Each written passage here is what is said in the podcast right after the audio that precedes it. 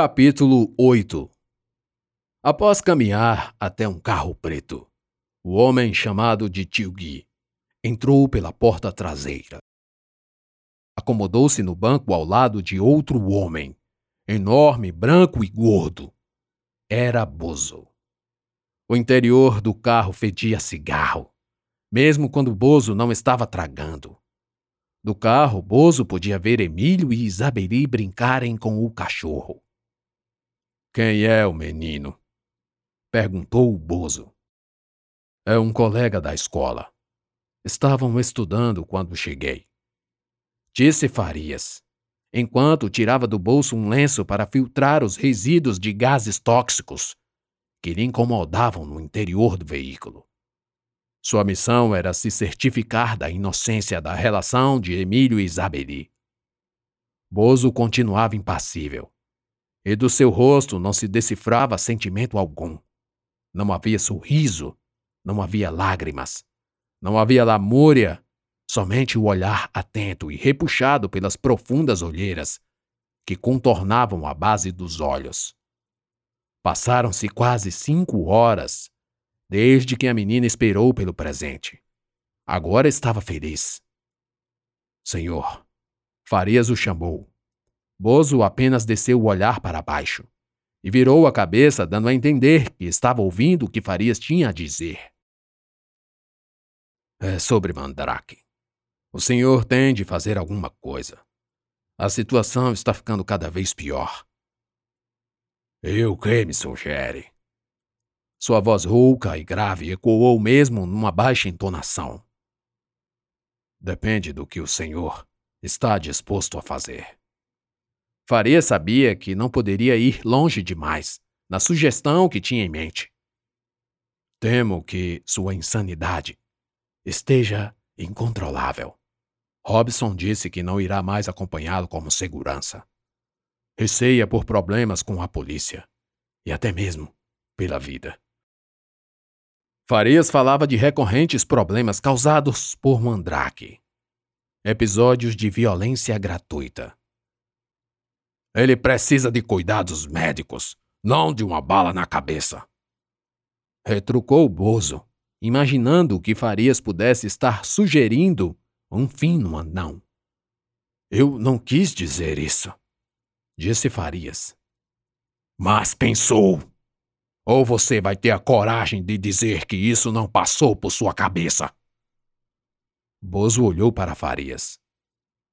Sabe, Guilherme, às vezes eu me pergunto: quem definiu o que é certo e o que é errado? Não há uma definição perfeita. Farias pausou. O que mais? Perguntou o Bozo, esperando uma resposta mais complexa. Ao que Farias respondeu: Bem, desde os primórdios do conhecimento e da filosofia, bem e mal estão relacionados à ética e à moral, como ciência e objeto da ciência. Usando a ciência ou a filosofia, definir o que é certo ou errado é impossível, assim como alcançar o infinito. É o que consigo lembrar. Debate pronto.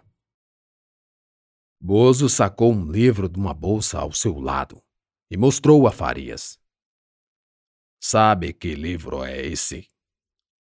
Sim, claro. É um resumo de filosofia. Farias já conhecia Bozo há muito tempo. Tempo suficiente para saber que seu cliente encontrou um vício pelas letras tornando-se amante da leitura, apesar de ter conhecido esse prazer muito tarde. Inexplicavelmente, Bozo passava a maior parte do dia lendo, às vezes entendendo, às vezes tentando entender, a decifrar as frases. Sua paciência era capaz de lhe manter inerte por longas horas em uma única página. Lia, relia, voltava, lia, relia, e assim sucessivamente. Quando achava que se cansaria, findava por dar suas próprias conclusões e anotava num caderninho. Farias não tinha certeza, mas desconfiava que a erudição fascinava Bozo. No começo, e não foram poucas as vezes, encontrou o agiota sentado, ouvindo uma de suas funcionárias, que lia um livro para ele. Era paga somente para ler. Ele não conhecia audiolivros, porque na época era escasso. Bozo não se contentou com o que ouvia e então contratou uma professora particular para ensiná-lo a ler e escrever. A princípio sentia-se acanhado e evitava que outros soubessem. Raramente encerrava a aula para atender clientes, que ao final viam a educadora saindo do seu gabinete e logo pensavam ser um amante do chefão. Mas Bozo nunca, jamais, sequer insinuou nada além do que rege uma relação profissional a qualquer de suas funcionárias, ao lado do amor pelas histórias, livros e conhecimento. Uniu-se a uma vida seta, desprendida de desejos carnais. Nunca conheceu uma mulher em cama alguma. Acostumou-se assim e morreria assim. As professoras achavam que era só timidez. Também era, além de um respeito e admiração por elas, às quais ele atribuía em silêncio extrema importância. Tanto que, quando já lia e escrevia, notou um pouco de sua timidez se dissipar. Daí começou a estudar o português, contratando aulas individuais de gramática, interpretação de texto e redação em sua casa na fazenda. Mandou construir um quarto para lá montar sua biblioteca. Quando os macineiros parafusaram as últimas prateleiras, Bozo preencheu somente com os exemplares que havia lido. Não colocaria nas estantes um único folhetim que não tivesse lido de capa a capa. E assim longos anos se passaram, e todos olhavam para os espaços vazios, como se fossem só locais para juntar poeira, traças e cupins.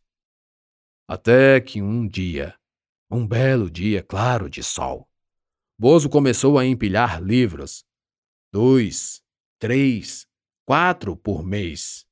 Num ano, centenas. Pequenos, a maioria, mas eram livros. De todos os tipos, simples e complexos. Ele lia vários ao mesmo tempo. E só lia. Houve época que não atendia ninguém, deixando as contas de seus empréstimos a Farias, que já era seu advogado em início de carreira. Nenhum advogado sabia de onde vinha tanta força de vontade e concentração para manter um ritmo de leitura constante diário. Ainda é assim. Eu sei o que é certo, e o que é errado. Bozo surpreendeu Farias com a afirmação, ao mesmo tempo em que a frase ecoou no carro entre as brumas de fumaças. Sua frieza ao dizer isso também parecia ter lhe dado um ar de grandiosidade e grandiloquência. Ele acreditava que ganhara sapiência, e mesmo estando errado, muitas das vezes erradíssimo, convinha-se convicto da correção. Espero que o senhor não tenha lido apenas as páginas que falam sobre sofistas e tente me persuadir pela simples retórica. Farias começou a gostar do debate, olhando para Bozo e vendo seus olhos frios e imóveis como se já soubesse que sairia vitorioso.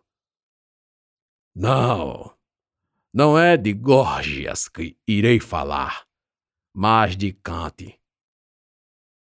Ao ouvir a resposta, Farias franziu a testa. Se fosse realmente um debate, Bozo levou a um nível alto, uma vez que Faria ausentara-se dos bancos da faculdade há muito tempo. Lide nos fóruns prescinde de Aristóteles. Pensava. Então deu-se apenas o trabalho de dizer: Sou só ouvido ao que tem a dizer do filósofo alemão. Prussiano. Nasceu em Königsberg. Mas é alemão. Farias insistiu. Era Império Prussiano.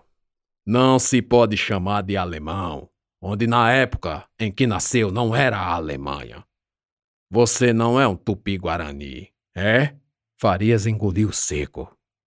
Desistiu de continuar no ponto sobre a nacionalidade de Manuel Kent e esperou.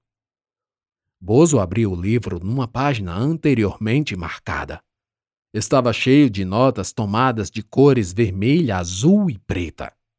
O livro estava com as bordas encardidas, de tanto que havia sido manuseado. Molhou o indicador com a língua amarela pelo cigarro. Passou uma página e apontou para os grifos. Haja de forma que seus princípios possam seguramente tornar-se lei para todos. Essa é a minha definição sobre o que é certo e o que é errado.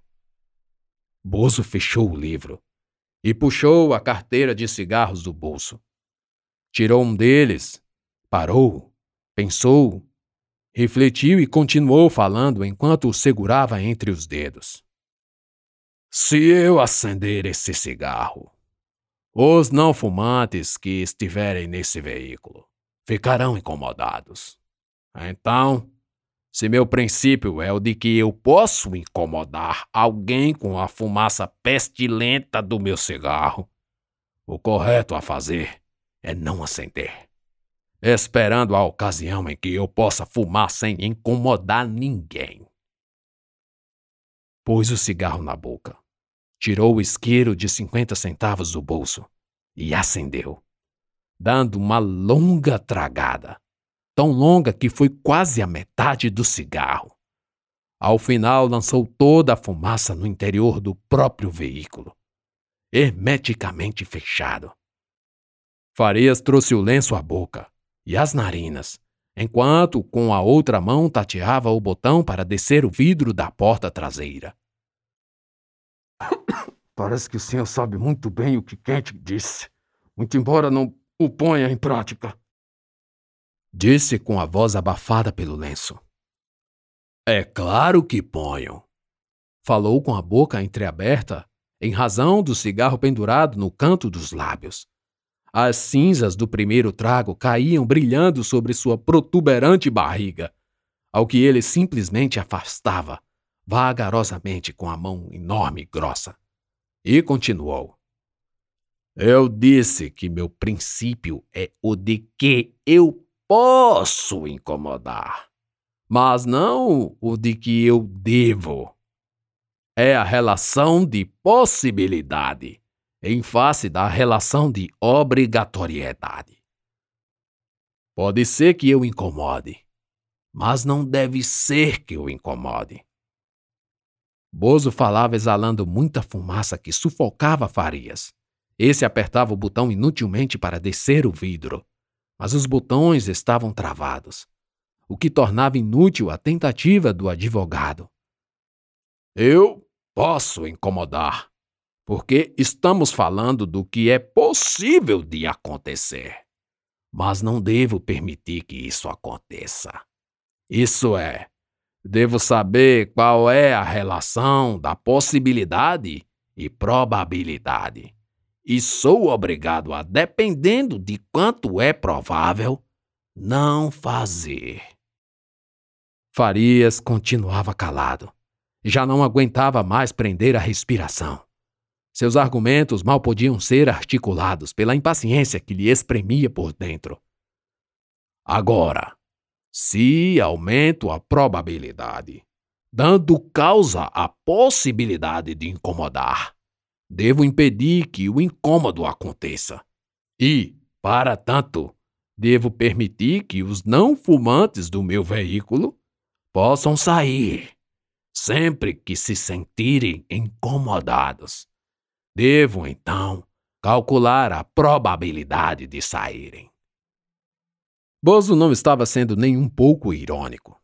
Suas palavras eram realmente a verdade que entendia como certa, embora as evidentes falhas lógicas do seu raciocínio, que parecia verossímil pela força da narrativa. E então arrematou com o final. Os não fumantes jamais serão obrigados a ficar.